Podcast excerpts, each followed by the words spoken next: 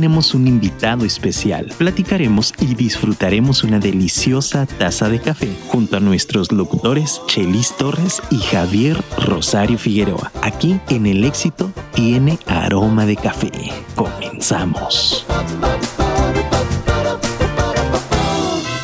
Amigos, ¿qué tal? ¿Qué tal? Muy buenos días. Les saludamos con el gusto de siempre. Como cada jueves, desde su programa El Éxito, tiene aroma de café. Pues bueno, eh, estamos volviendo a los orígenes, queridos amigos. Es decir, eh, si, si, hay entre ustedes algunos que nos escucharon desde los inicios de este programa de El Éxito tiene aroma de café, pues bueno, recordarán que de pronto faltaba o Javier o faltaba yo y alguno de los dos se convertía en el invitado especial ya cada, cada que venía. Así que es el caso, nuestro querido amigo Javier afortunadamente está eh, teniendo algunos compromisos laborales y digo afortunadamente porque pues sabemos que el trabajo siempre es una bendición y por esa razón no ha podido estar con nosotros. Créame que eh, eh, lo estamos analizando con seriedad, ya le daremos noticias quizá en, próximo, en el próximo programa porque estamos por ahí buscando tomar una decisión acerca de ajustar los horarios para seguir con ustedes. En vía de mientras, pues eh, se va a conformar conmigo, ni modo, no es cierto. Con gusto, estamos aquí trabajando para ustedes desde este programa. Hoy nos acompaña alguien muy especial. venía escuchando su programa. Es una invitada que ya, ya es de casa, de aquí de, Afirma Radio, tiene un programa maravilloso que se llama ¿Vas a crecer o vas a correr? ¿Qué tal? Eh, ¿Lo dije bien, Ale? Está perfecto. Ale Gómez con nosotros, queridos amigos. Un aplauso, Ale. ¡Bravo! Excelente. Eso, eso, vaya, Chihuahua, hasta que nos chiquean con efectos especiales. Oye, ya, estaba yo celoso porque la semana pasada eh, estuvimos aquí con, con eh, esta niña Shimone y, le estaba diciendo, oye, pues contigo hasta, hasta canciones te ponen y cosas así, a nosotros nada, ¿qué pues? ¿Qué hay que hacer para merecer o qué, no? Pero bueno, ya, ya hubo aplausos por lo menos. hay que sobornar al, productor. Ah, esa no me la sabía. Una de cafecito. Oye, pues, ¿ya ves? Ah, ahí está el detalle. Qué por, por, cierto, amigos, ya estoy haciendo aquí un soberano desmadre. Disculpa mi vocabulario, este Ale, yo soy un poquito arrabalero en ese, en ese aspecto. Perfecto. Eh, trato de contenerme, pero a veces se me sale. Pero mire usted, eh, no alcanzo a ver el café, eh, pero recurrentemente estamos consumiendo este café. Ale, ah, te lo recomiendo muchísimo. Café Peregrino. Café Peregrino. Están ubicados eh, exactamente enfrente de la Clínica 1 del Seguro Social, lo que es Calzada del Campesino. Muy bien, saludos a todos en Café Peregrino. Es, un, es un puestecito, un puestecito hacia afuera. Sí, sí, sí, pero se, se, hacen llamar tostadores de café. Oh.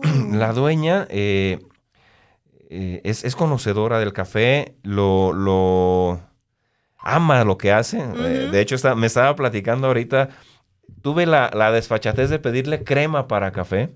Y la ofendiste, cañón. No, no, no es que se haya ofendido, es, muy respetuosa, pero sí me dijo, no me diga eso. ¿Cómo que crema?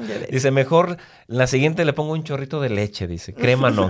Pero bueno, maravilloso, maravillosos. Te atienden de manera muy amable y ya lo, ya lo probaste. Es, está delicioso. Está, muy rico el café. Y nosotros, pues bueno, el programa es, es tiene esas condiciones. Creo que nuestro programa y el tuyo son parecidos. A ver, vamos, vamos deshebrando este pollito. Porque eh, en nuestro caso, tiene que y, por ahí va, a girar un poquito nuestra plática. Nuestro caso tiene que ver eh, con, lo que eh, el esfuerzo que requiere que requieres hacer para lograr el éxito en la vida, ¿no?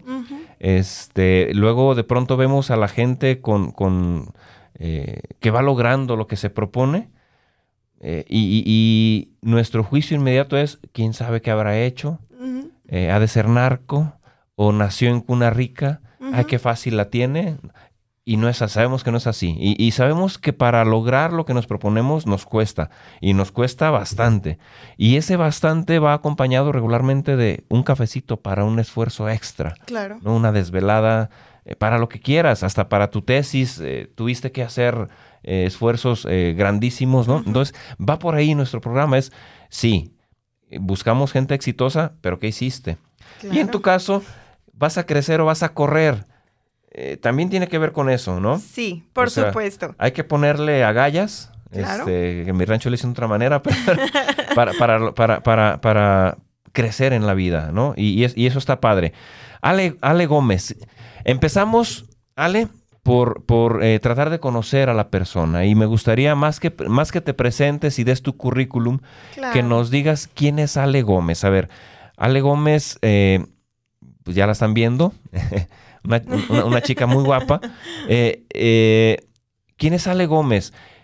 ¿Qué hace ahorita? Pero ¿de dónde viene? Creo que eso es lo más importante. Sí. Muchísimas gracias, Chelis, por invitarme. Gracias, amigo Javier, que te extrañamos, te mandamos Sí, un hombre. abrazo. te queremos aquí, pero ya habrá, espero, muchas otras ocasiones en que podamos coincidir. Hoy tocó contigo, Chelis, y nada es casualidad. Sí, sí, sí. Así es que muchísimas gracias por abrirme el espacio aquí en su programa, que de verdad los veo bastante seguido. He visto a personalidades que, que han estado aquí con ustedes, que admiro, y muchas que no conocía, que se, me convertí en fan. Eso. Entonces es un programa que sí te lleva a través de, de la historia de las personas, porque yo considero que no hay persona que tenga una historia importante que escuchar, importante este, que compartir y que enseñar.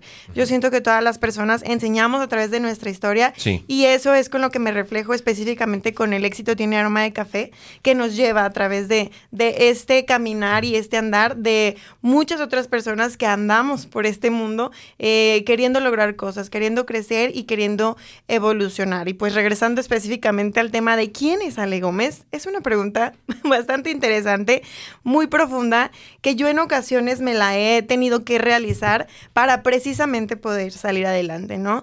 Eh, creo que eh, invariablemente nosotros tenemos que revisar nuestra historia y constantemente hacernos esta pregunta, ¿quién es Ale Gómez, no? O ¿quién es Chelis sí. en tu caso? Sí, Nuestro producer, pues ¿quién soy? ¿Qué, qué hago aquí? ¿Hacia dónde voy?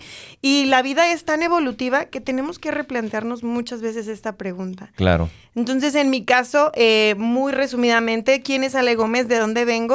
Bueno, pues yo soy eh, hija de padres divorciados. Mi papá ya falleció. Este, mi mamá tuvo que sacarnos adelante cuando éramos pequeñitos. Yo tenía tres años. Este, mi papá era alcohólico y pues mi mamá, mamá soltera, en ese momento no estaba tan bien visto por la sociedad, no había tanto apoyo para las madres solteras. Este, te estoy hablando de hace 33 años. No existe la red de apoyo que hoy existe para la mujer. Entonces, este, mi mamá tuvo que sacarnos adelante solita. En ese entonces, este, había, todavía existen, pues, pero yo lo, lo platico como en ese entonces porque creo que fue algo que marcó mucho mi vida. Claro. Mi mamá nos ah, interna en una casa hogar en la que nosotros asistíamos de domingo a viernes y mi mamá nos recogía los viernes y regresábamos eh, los domingos muy tempranito a la casa hogar. Claro, con la, con, con la intención, me imagino, de, disponer de tiempo suficiente para trabajar, porque era lo que tocaba. Sí, en ese momento era lo que tocaba y ella ¿Qué tenía edad tenías? ¿Decías tres años? tres años eh, cuando ingreso a la casa hogar cuatro.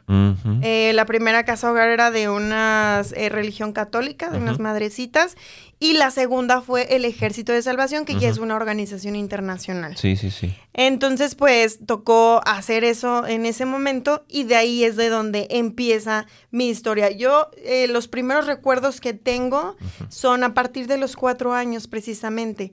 El primer recuerdo que yo tengo es cuando mi mamá nos lleva al internado y de repente, pues, ¿dónde está mi mamá? ¿Dónde está mi mamá? Y ya no estaba mi mamá. ¿Podrías interpretar cómo te sentiste? ¿Cómo te sentías? Híjole, eh, Ahorita, ¿a ¿qué, qué, qué palabra le, poni- le pondrías a eso? Es que, es que, es que eh, eh, exacto, es que yo, yo me lo imagino y me da escalofrío. Digo, Sí, ay, claro. canijo, Sí, a esa edad. Y era la segunda huella de abandono. Cuando tú revisas tu historia y te haces esta pregunta de ¿quién soy? ¿Quién es Ale Gómez? sí, sí. Te das cuenta y le vas poniendo nombre a las cosas y es cuando te das la oportunidad o, o más bien abonas la tierrita para evolucionar, para, para que esas semillas de la conciencia este, en algún momento se abran y tú ya sepas qué te sucedió y cómo se llamaba eso que te sucedió. Ale, fíjate que eh, eh, ah, mm, mm, es interesantísimo lo que, lo que estás mencionando. Muy interesante, eh, bien humano, bien rudo, pues. Sí. Rudo en el aspecto humano, duro.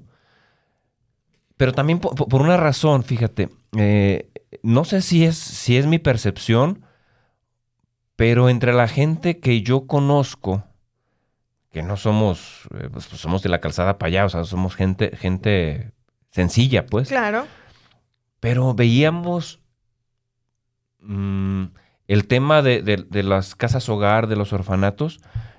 Lo quiero decir sin que suene ofensivo porque no es, no es por ahí.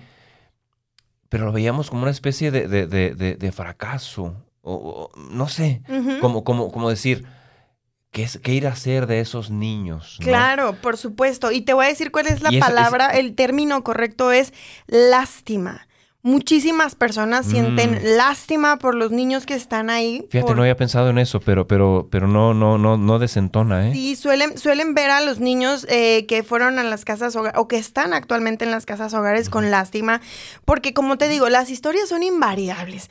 O sea, hay niños, mi mamá era una mujer que por necesidad Pues por supuesto. le dolió su corazón, dice que el peor día de su vida fue, así como el mío fue el, el, El que quedarte sola, deja- me dejara ahí, para ella fue dar, darle espalda y caminar. Pues, es que no Entonces, manches. esos es- pasos posteriores a dejar a sus hijos en es el internado Parte de ti, caray. eran llanto y llanto y llanto. Entonces, para nadie ha sido ¿Cuántos fácil. niños eran? Creo que en, el prim- en la primera casa hogar eran No, perdón, aproximadamente ustedes, 60. de, Ah, de tu familia. ah, en, éramos dos. Mi hermano mediano y yo era la pequeña en ese momento. En total somos cuatro hermanos. Tengo un hermano mayor que por cuestiones de la riña se quedó con papá y ya una hermana menor que nació posterior. ujú. Oh, ya, ya, ya. Sí. Ok. No estaba pensando en esa palabra y me, me lastimó, fíjate. Sí, Y- porque yo muchas veces me sentía así. o sea, la hombre. gente decía, este, te, te, te discriminan mucho por estar Sí. en un internado, pero te puedo decir, Chelis, que fue lo mejor que me pudo haber pasado en mi vida, haber atravesado esa experiencia y cuando en la segunda casa hogar, que era el Ejército de Salvación, le mandó un de verdad abrazo al, al mayor, ya falleció, pero queda la mayor a Vera. Ellos eran los directores del internado. De verdad fueron mis padres y me, me enseñaron todo lo que yo sé de disciplina, orden y, y acatar reglas, lo sé gracias a ellos. Los tratan bien. Muy bien. En, en, en el primero no, la verdad no tengo, o sea, como que darte una buena referencia, pero en el ejército de salvación en general sí, pero hay de todo, insisto, las historias son invariables. Tú puedes sí. venir de una casa en la que eres un niño maltratado, en la que eres un niño al que de verdad sus papás no quieren y que te fueron y te votaron. Te aventaron Hay por niños por los que no llegan el fin de semana. Y es tristísimo, se te rompe ¿cómo el no? corazón que tu mejor amigo no tenga la oportunidad de ir y tocar tierra con sus papás. Sí, sí, sí. Porque al final de cuentas creo que eso nos ayudó mucho en la evolución a mi hermano y a mí. Sí, sí. El saber que aún teníamos un hogar al cual Ajá. regresar. Es como mantener tu centro, decir, no, o sea, realmente no estoy abandonado. O Exactamente. sea, esto, estoy, eh, eh, estoy viviendo una realidad difícil, punto. Exactamente. No, no hay, no hay. Y, Y yo no conozco realidades fáciles, Chelis. No, eh, no las hay. Es que No. las hay. Es que la vida no es fácil. No. Por, por eso, por eso también tu programa tiene mucho sentido. Vas Sí. a crecer o vas a correr, cabrón. Claro. Porque al final del día, la vida es eso. Estamos hablando, la, la vida es un reto y es chingón, es maravilloso, es disfrutable, es una, es una belleza, pues. Eh, sí, pero no es fácil. No. O sea, quien, quien crea que vino aquí a pachanguear y a pasarla, sí, se puede. Sí, sí, sí, pero hay precios que pagar. Págalos. Claro. Págalos, ¿no? Oye, eso, eso te capacita y te prepara muy cabrón, ¿no? Sí, definitivamente. Pero, insisto, ese fue como el primer despertar de mi conciencia cuando vi que mi mamá se fue. Pero vinieron muchos otros, porque la vida siempre está como mandándote señales. Evoluciona. Entonces, por eso hay que aprender a leer estos momentos en los que la vida te está diciendo en mi per- mi- mi- el reto de mi programa, porque en realidad es- fue un reto.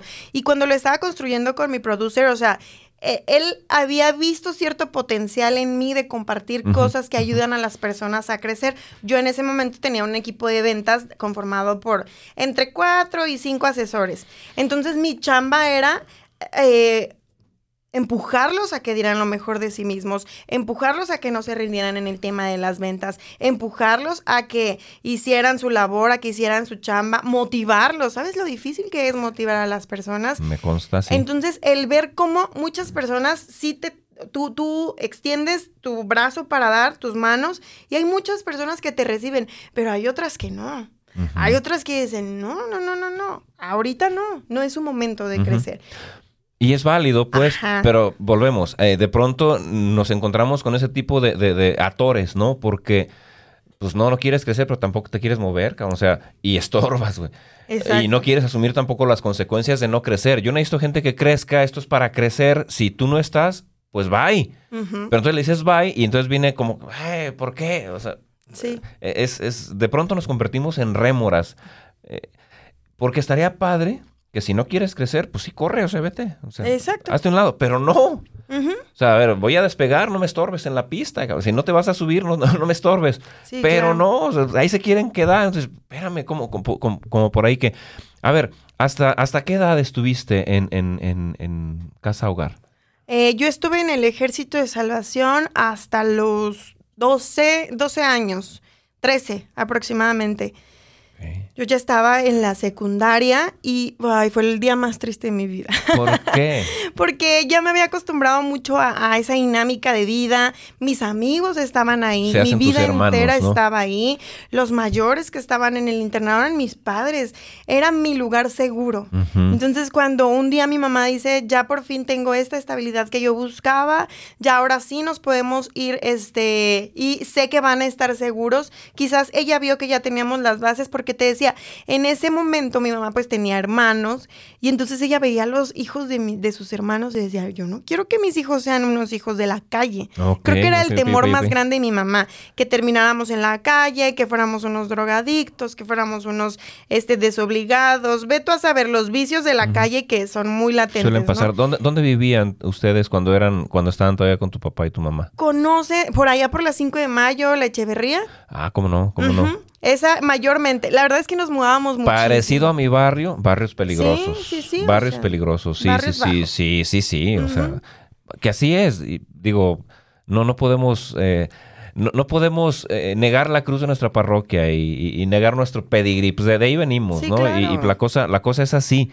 Y eso no nos, no nos representa al final del día, ¿no? Cada, No. Cada persona crece de acuerdo a como quiere. Claro, y cuando aprendes a verlo desde la perspectiva que te funciona y que te empuja, es, es. lo mejor que te pudo haber pasado. Insisto, a mí fue lo mejor que me pudo haber pasado que mi madre tomara la decisión de llevarme a un internado. A ver, aquí quiero hacer una acotación bien importante para mí. Eh, hay muchas personas, eh, todavía somos mayoría católicos en, en- en- en la ciudad. Desde esa perspectiva hay muchísimo prejuicio también. Eh, se ve, me parece que se ve solamente por encimita el tema ideológico y no se ve la bondad que hay detrás de lo que se hace. ¿A qué me refiero? Te voy a confesar, eh, por- porque es así. Y, y a mí, me, a mí me, da- me estás dando bofetadas bien cañón y me, me gusta que así sea porque, porque crezco también, ¿no? Eh, precisamente por el prejuicio, yo veía a estos niños del Ejército de Salvación cantando en el centro en las Navidades. Mi actividad favorita. A lo mejor ahí estuviste alguna vez. Ah, eh, ¿En qué años te tocó más o menos estar por ahí? Mm, pues mira, yo nazco en el 85, entro al 89, fueron como dos años del primer internado, como en los 90.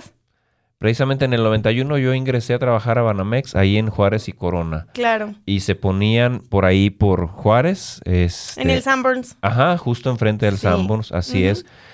Y yo la verdad los veía con prejuicio y decía, nah, estaban, eh, pues obviamente había que cooperar y, y no. Qué, qué gacho, oye. Sí, Porque lo, lo- lo hacemos desde la ignorancia. totalmente. Eh, y aquí aprovecho este espacio y este micrófono, señores, para, para, para, para decirles eso. Es, carajo, yo creo que más que el prejuicio hay que fijarnos en el bien que se hace real. Y aquí hay una, una, una testigo presencial viva, es decir, que, que vivió en carne propia eso, eso que sucede. Eh, quitémonos de camisetas en ese sentido y hagamos el bien. O Totalmente. sea, por- porque realmente es gente que nos necesita y es recurso el que tú das que de verdad se aprovecha, caray. Porque construye vidas. 100% es, acabas de dar, yo creo que en una de las realidades eh, más obvias de este momento eh, para, para el sector de las casas hogares. Te voy a decir cuál fue la diferencia y por qué estoy tan agradecida con los mayores Vera que actualmente radican, bueno, el mayor ya falleció en Ciudad de México y son directivos muy importantes de la Organización del Ejército de Salvación, porque tuvieron la destreza de llevar una institución, yo creo que de las mejores maneras. Teníamos em, comida en abundancia, teníamos ropa en abundancia, teníamos padrinos eh, extranjeros, todos los niños teníamos un padrino del extranjero, mi madrina era de Inglaterra, este, y los regalos de Navidad. De verdad, yo viví y, experimenté la abundancia en ese lugar y tú pudieras pensar que la vida ahí es precaria, pero te voy a decir también que tiene que ver, que la, ah, ¿cómo te diré? que la filosofía de los directivos vaya encaminada realmente a provocar el bien en la institución. Por eso es tan admirable, porque salen estos directivos, cuando yo también salgo a la par, y entran otros directivos y entonces empiezas a ver la casa hogar en declive y dices, mm. ¿qué está pasando? Yo sí creo que deben de tener conocimientos de dirección y administración de los recursos para bien llevar una casa hogar. No todos los directivos tienen esas habilidades. Esa capacidad. Exacto. Fuiste afortunada entonces. Sí, muy afortunada. Muy afortunada. Oye, es, una bendición. Termina, llega la secundaria, triste para ti. Tristísimo. Eh, te despides de tu... ¿Y qué haces después? ¿Te reintegras con tu mamá? ¿Cómo es? Sí, fue difícil, la verdad, la reintegración porque fueron muchas condicionantes chistosas. Eh, mi mamá decide querer hacer vida con una pareja, pero en un rancho. Entonces yo de tener toda esta red de apoyo y comunicación con mis compañeros, que eran como 30 mujeres y otros 30 hombres, este, voy a un rancho en donde no hay absolutamente nada y tengo que estudiar. Bueno, yo sí llevaba todavía secundaria presencial, mi hermano no, mi hermano iba a la telesecundaria. Entonces sí fue así como, a ver, espérame, vengo de un entorno en donde hay mucha convivencia, mucho, mucha hermandad, mucha complicidad, a una este, realidad totalmente aislada. Entonces sí fue difícil para nosotros reintegrarnos en ese sentido, porque al final del día, pues eh, sí teníamos a mi mamá, por así decirlo, cerca, pero creo que faltaba un vínculo muy importante por desarrollar, que es ese vínculo de la confianza, ese vínculo de la comunicación, porque al final del día mi madre se acostumbró a estar sola y yo me acostumbré a estar con mis amigos. Entonces fue algo que no, no estábamos preparados, ni mi mamá ni nosotros, para llevar a cabo. Creo que así, ahí sí debimos haber podido acudir a un poco de ayuda psicológica, un proceso, pero en aquel entonces... No existía. No, por supuesto. Mi madre una mujer de rancho, analfabeta 100%, entonces no existía las grandes oportunidades que tenemos hoy porque son grandísimas y son infinitas, Cheli. Yo lo veo eh, en las redes sociales, todo el contenido que hay en YouTube, ahora con Afirma Radio que nos trae un contenido que de verdad aporta valor en todos y cada uno de sus programas. Claro. Entonces, como Afirma Radio hay un millón y como tú y como yo, un millón de personas que te venimos a dar testimonio de que sí se puede vivir diferente y de que hay miles de herramientas para que logres llegar a ese ideal de persona que tú tienes. No hay pretexto para llegar al éxito entendido desde aquello que tú deseas. Lo que tú desees. No hay pretexto más que el que quieras o no quieras. Es decir, ahora sí, literal, te tienes que ser responsable de ti y de tu vida. Totalmente. Nadie tiene la culpa de lo que te pasa. Es tu responsabilidad ese que ves en el espejo, ¿no? Eh, fregón. ¿Qué sigue? ¿Qué, qué, qué, qué, lo, logras? ¿Cómo, cómo, cómo, ¿Cómo te desarrollas? Eh, ¿Estudias, no estudias? ¿Terminaste? ¿Dónde estudias? ¿Sigues en tu familia, eh, con, tu mamá? ¿Te separas? ¿Cómo, es el tema? Fíjate que por esta parte carente de, comunicación y de reintegración entre mamá e hija, este, yo crezco con un, con un lazo muy, muy endeble. Mi papá, pues, allá haciendo lo suyo, este, mis padres divorciados, mi mamá con poca comunicación y, y capacidad, ¿cómo te diré? Emocional, porque en realidad pues no tenía bases emocionales. Entonces, como quien dice, yo crezco como un corderito solo en el cerro, así de simple. Entonces, este, regreso a las, regresamos a la ciudad porque pues esa relación de mi madre no funcionó. Sigo estudiando aquí la secundaria y este, y me embarazo muy chiquita. ¿Cómo? A los 18 años. Oh, ya. ¿No estabas estudiando naturalmente? Sí, estudiaba, estudiaba la secundaria y también trabajaba. Ah, ok, ok. O sea, eh, ya tarde, pues. Sí, estudiaba. Ah, no te creas, ya estaba yo en la prepa. Sí, porque. Ya estaba yo en la prepa, es cierto, ya estaba yo en la prepa. Como me metí a estudiar, pues me gustó el dinerito y le eché más ganas al trabajito que a la escuela. Entonces me quedé en el segundo semestre de administración de empresas y me metí de en lleno a trabajar. Ok. Entonces me meto de lleno a trabajar, conozco a una persona, el padre de mi hija, y pues quedo embarazada. Y entonces a partir de, de ahí, creo que nunca sentí haber contado con mi mamá. Entonces, a partir de ahí, otra vez sola. Y sola, sola, sola, sola, sola. Y ya este, 12 años fui mamá a tiempo completo. No ejercí mi carrera en ese inter después de que incluso yo iba embarazada a la prepa, volví a retomar mis estudios como eh, era una carrera técnica con turismo en el CONALEP, Zapopan. Entonces estudio mi carrera en turismo, termino mi carrera técnica en turismo, pero nunca ejerzo. Me dedico 100% al hogar y a cuidar a mi hija. Durante 12 años estuve haciendo eso. Viviendo con el, pa- el papá Sí. de tu hija. Ajá, sí, vivíamos. Entonces, vivíamos juntos, llega como una crisis en nuestra pareja y decidimos tomar caminos diferentes, pero poquito antes de eso yo ya tenía un ahogo, no sé si a ustedes les ha pasado, yo ya sentía que mi vida, como yo la estaba llevando, tenía muy poquito valor. Yo, yo quería más. Yo, yo me sentía capaz de más. Siempre me ha gustado estudiar, siempre me ha gustado aprender y siempre me ha- he sido una persona de empuje. Si yo veo que no se puede, tú me dices que no se puede, yo veo como si se Como puede. sí, claro. Entonces, claro.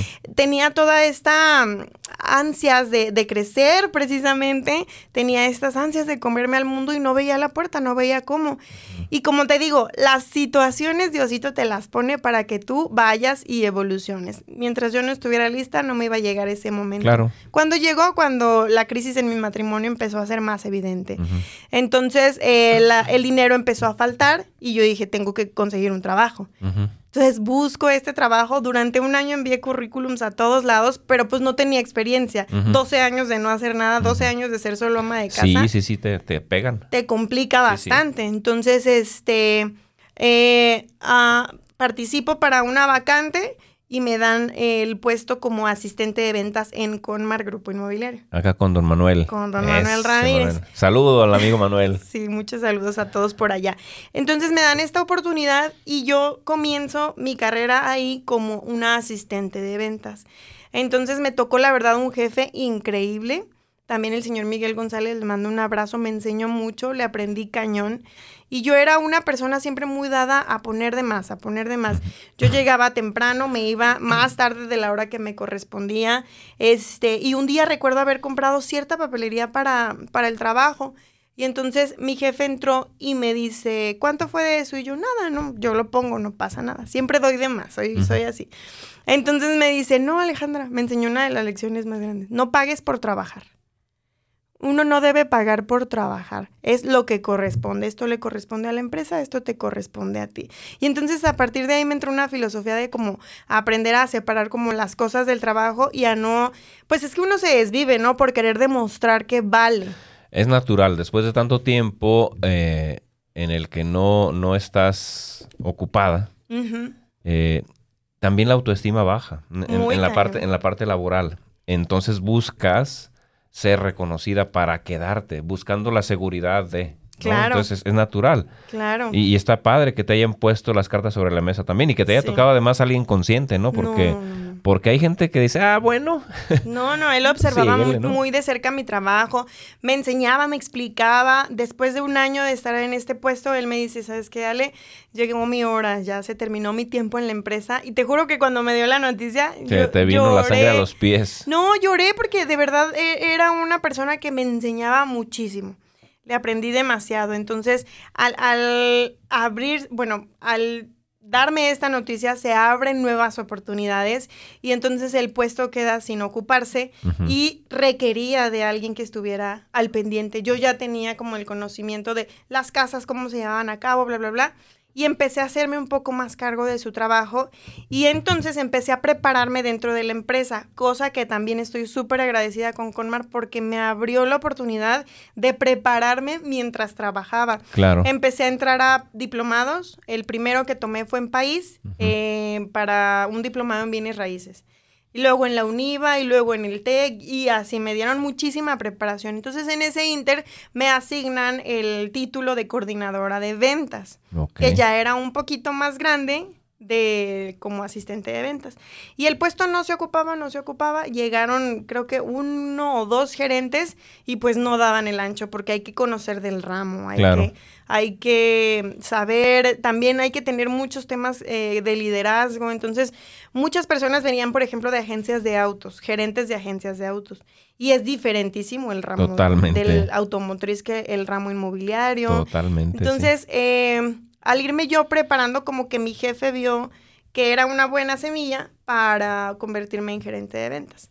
De hecho, yo conozco a, mis patrocinadores, Corby Multimedia, gracias a eso hice una campaña publicitaria con ellos y a partir de ahí nuestra historia eh, hasta la fecha existe. Órale, maravilloso. sí, la verdad tengo la fortuna de que todas las personas que he dejado en el camino, Chelis, puedo decirte que son grandes, grandes amigos, grandes mentores. Javier Figueroa es uno de ellos, también fue así, en la búsqueda de eh, tener un equipo bien ensamblado, de tener un equipo bien comprometido en general en la empresa, pues buscamos este tipo de personas que nos, que nos brinden coaching, que nos impulsen, que nos, que nos recomienden, que nos hagan una estrategia de mejora en el tema humano. Creo que las, las empresas se preocupan a veces muy poco por, por ese tipo de entrenamiento. Sí, mira, de hecho, ya lo están empezando a aceptar un poco, pero aún así, yo así lo percibo, es mi, es, mi, es mi forma de verlo. Eh, lo siguen medio, medio relegando ya, ya, ya, hablan de necesidades de capacitación en habilidades duras y blandas. y blandas. ¿Cuáles son las duras? Las que tienes que saber para tu trabajo, tu, la parte técnica, la parte procesos. Operativa. Operativa. ¿Cuáles son las blandas? Estas otras. Entonces, al empresario, ¿cuáles le importan? las, duras. A mí las blandas me valen gorro. Todavía, todavía es necesario, es, es un poco como conectar con la naturaleza humana.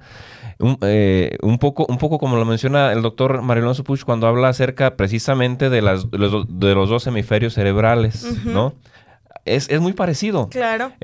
un hemisferio es el encargado de toda la parte técnica y el otro es el, encargado de toda la parte humana, blanda, sensible. Eh, ambos son difíciles. Totalmente. Pero necesitan, necesitan estar eh, embonados, pero muchas veces no se hablan. Y también nosotros, desde el aspecto humano, a veces le damos más, más eh, uso a, la parte técnica, a la parte del deber ser, deber hacer, y dejamos de lado el tema, el tema humano, el tema sensible, el tema cómo estoy. Claro. ¿no? Y, los dos son muy importantes. De hecho, te bloqueas esa parte técnica si la parte sensible no está bien, ¿eh? Claro. O sea, si está inflamada, esa, truenas, o sea, traes un estrés de la fregada, la gastritis no te la acabas, eh, no te salen las ideas, no sabes qué sigue, se te olvidan las cosas, es decir, e, es una bronca y, es necesario entonces cultivar ambas de manera equilibrada porque tan importante es una como la otra. Y en ese aspecto, por las pláticas que he tenido con Javier, me consta pues que en Conmar, han hecho esa parte muy valiosa, ¿eh? y no dudo que en parte haya sido ahí tú alguien, alguien muy importante para que esto sucediera, ¿no? Sí, fíjate que eh, el tema con Conmar comienza a desarrollarse así precisamente. Me asignan eh, que yo planeé la fiesta de aniversario, no recuerdo qué número era.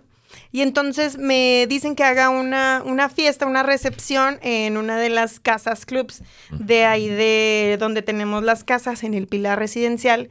Y entonces yo empiezo a ver cuál es la cuál es el objetivo de hacer una fiesta y celebrar un aniversario. Para mí es fue era muy fácil hacerle la fiesta que quería y ya pero yo veía como estas necesidades humanas que tenía la empresa porque estaba en la transición de ser una empresa familiar y discúlpenme sin menospreciar, pero un changarrito familiar y cómo haces la transición a convertirte en una empresa familiar, que ya tiene, si te fijas, un poder, incluso la palabra mucho más fuerte, un peso, ya tenía cierta cantidad de empleados, arquitectos, eh, eh, un equipo de ventas, marketing, o sea, ya se componía de otros más elementos que teníamos que combinar. Una estructura. Exacto. Tenía entonces, una estructura organizacional. Entonces ya tenía esta necesidad la empresa. Así es. Y me dicen, planea esta fiesta. Y yo dije, bueno, ¿cuál es el objetivo? ¿Cuál es mi presupuesto? Entonces pregunto, y en lugar de armarte una recepción solamente para una fiesta, yo hice todo un programa en el que incluí reconocimientos para los empleados, incluí reconocimientos para nuestros proveedores. Eh, me encargué de mandar a hacer unos videos eh, que, que, hablaban de la historia de la empresa. ¿Esto para qué? Para darle una cultura de asociación a nuestros empleados y a nuestros proveedores. Para generar identidad. Claro, eso, era lo que le faltaba maravilloso. a la empresa. Entonces, te digo, me abrieron estas puertas, yo aproveché las oportunidades y dije, bueno, si podemos dar cinco pesitos más, vamos a dar los cinco pesitos más. Y así era, así me desarrollé en Conmar. Después de eso, me dan la gerencia. Después de haber yo concluido todos estos diplomados de los que te hablé, porque si era importante para mi jefe, tienes que estar preparada. No te puedo dar la gerencia nada más por dártela. Y paradójicamente, cuando me dan la gerencia, a los dos meses me separo. ¿Te separas de la empresa? No, me separo de mi esposa. Ah. me separo del papá de Valeria, nunca nos casamos. Entonces, esa relación se termina. Eh, llega algo muy bueno, muy nuevo, y tómala por el otro lado, la vida se te, golpea, ¿no? Sí, Pero creo que era necesario. Ahora, ahora lo veo y digo, tenía que pasar. Todo llega en su momento. Aquí estoy sufriendo con la silla. Los que nos están viendo, discúlpenme si me ven más pequeñito, estoy del tamaño de de Ale, pero, pero, pero bueno, ya, ya, eh, ya veremos aquí con, con eh, eh, Gerson qué pasa. Ok, entonces te separas, golpazo. Golpazo. ¿Cómo lo, cómo lo, lo, viviste eso? ¿Cómo lo procesaste? Fue bien fuerte. ¿Cómo, ¿Cómo, creciste, pues, haciendo referencia a tu programa? Claro, fue, yo creo que de las etapas más tristes de mi vida. Este, pero el trabajo vino a mm, pues ahora sí que fue mi salvavidas. A lo mejor estuvo mal en ese momento, pero fue lo mejor que me pudo pasar. Me volví una persona, si ya era una persona muy disciplinada en mi trabajo, este, me volví muchísimo más disciplinada. Yo llegaba súper temprano a la oficina, me iba súper tarde, yo iba sábados, iba domingos, atendía las citas de los clientes, o sea, de verdad me puse, me puse esa meta de tengo que salir adelante, tengo que salir adelante. Y en lugar de estar pensando, discúlpame la palabra, pero como dicen por allá, pendejadas, pues mejor me pongo a trabajar, me pongo a hacer algo, ¿no? Porque aparte ya tenía yo que luchar por sacar adelante a mi hija. Entonces ya no nada más era yo, era yo y mi hija. ¿Tu hija? ¿Qué edad tenía tu hija cuando se separan? 12 años. Ya en secundaria ella. 12 años, sí, ya iba a entrar a la secundaria. Entonces para ella también fue un choque muy, muy cañón. Y bueno, total, este, yo le eché muchísimas ganas, me enfoqué muchísimo en el trabajo, me volví una workaholic. Sí, tal sí, cual. sí, era la palabra en la que estaba pensando, era que lo mencionabas. Y eso fue lo que me ayudó a salir adelante.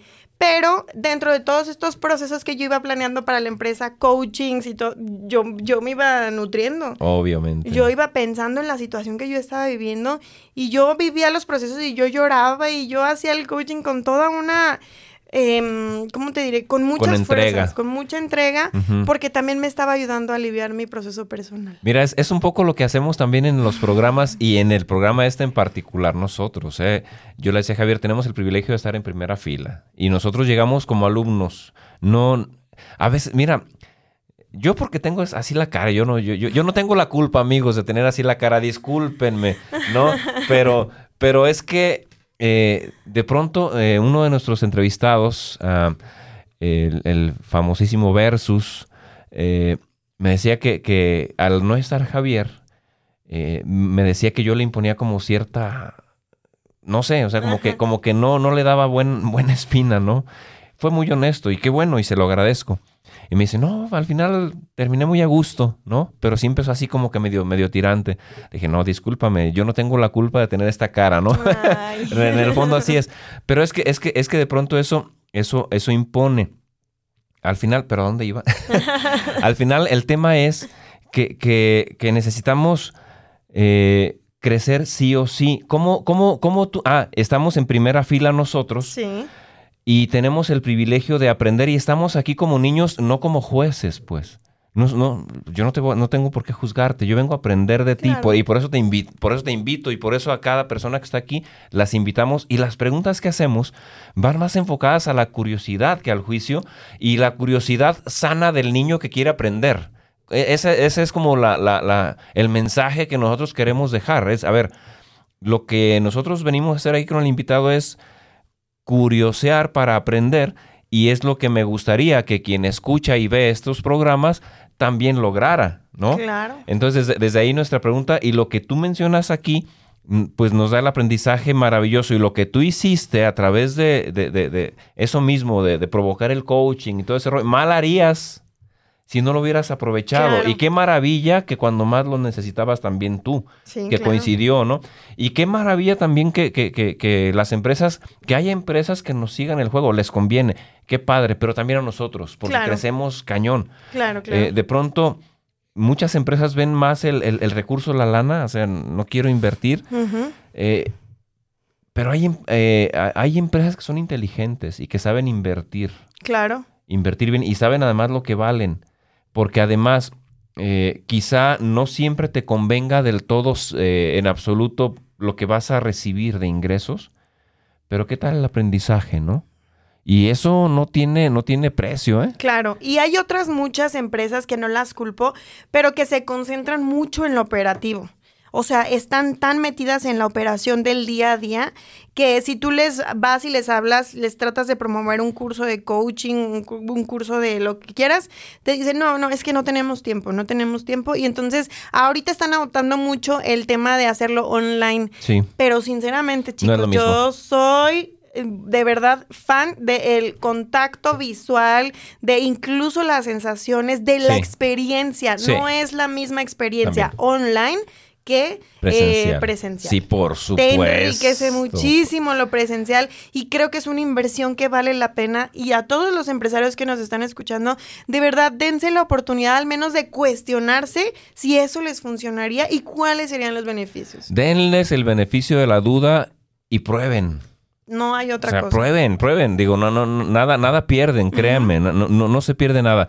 Casi nos tenemos que ir y vamos como a la mitad de lo que tendríamos que platicar. sé. Así que vamos a dejar en el tintero bastantes cosas para que vuelvas. Por Ale. supuesto. Tendrás que volver porque me gustaría también que Javier en esa este, dinámica que él maneja, que es un, un relajo el Javier. Además, el Javier es muy curioso en muchas Ah, cosas sí, claro. y me encantan sus preguntas porque también hacen que esto tenga más dinámica, más, más, Sí, más, más ameno. Entonces, eh, tendrás que estar con nosotros en otro momento. Yo encantada. Y seguramente va a ser el programa casi nomás de Javier y yo voy a estar acá viéndolos bien, bien rico, disfrutando, porque, porque hay muchas cosas que de pronto él trae ahí interesantes.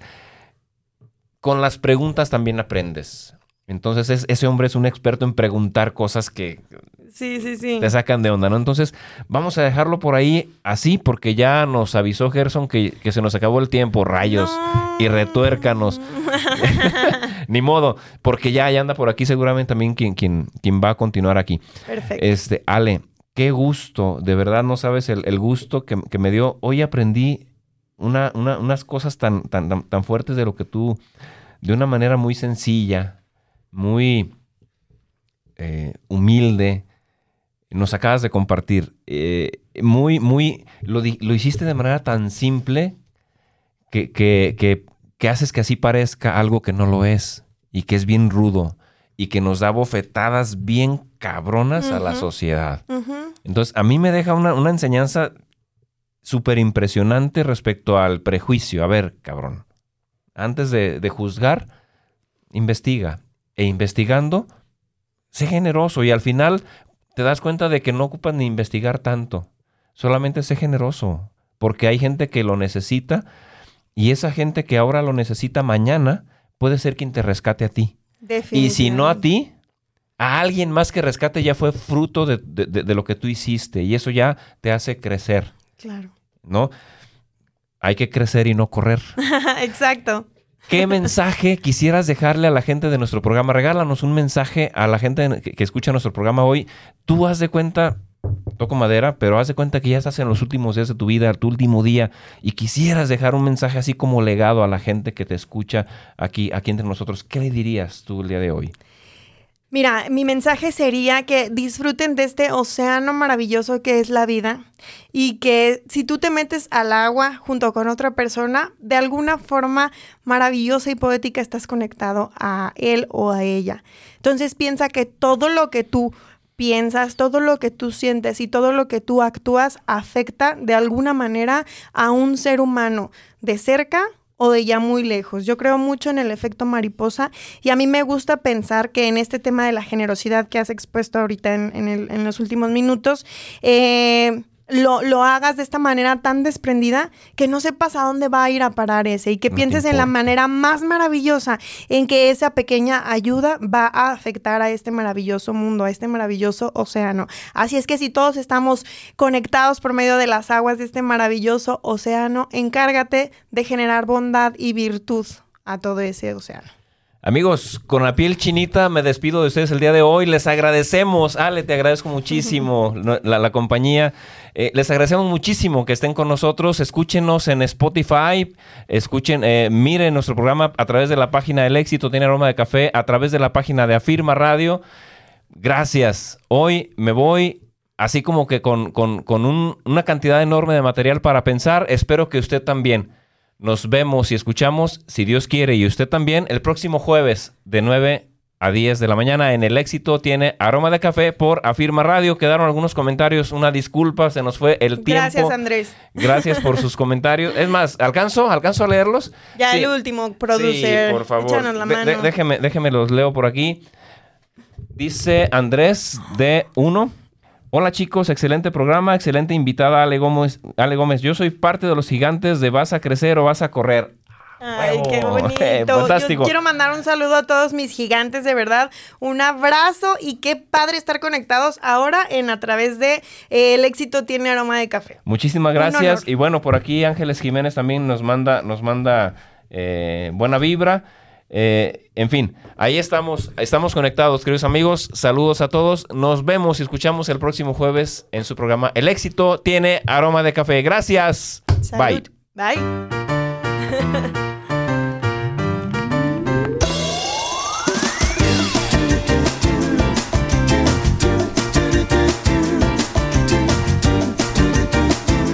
Gracias por acompañarnos hasta el último sorbo. Te esperamos en nuestra próxima emisión el jueves en punto de las 9 de la mañana.